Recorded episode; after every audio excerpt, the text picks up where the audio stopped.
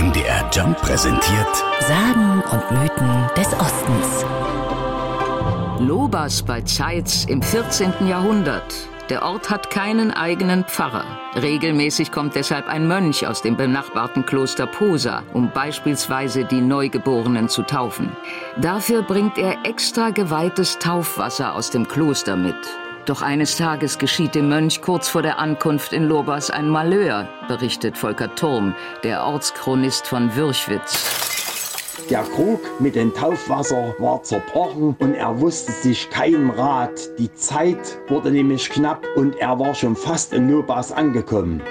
Unterwegs überlegte er sich aber, da die Leute der Kirchfahrt Lobas alle so fromm waren, muss wohl die Frömmigkeit aus der Erde kommen.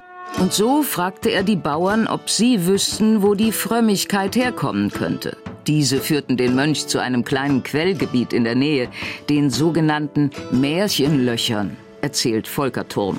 Und der Mönch sprach die Quellen ein. Er segnete sie und seit dieser Zeit wird dort immer am ersten Sonntag im November die Glückswasserprozession gemacht, die praktisch von den Märchenlöchern zu der Lobasser Kirche führt. Und so wurde aus der Quelle die Glückswasserquelle.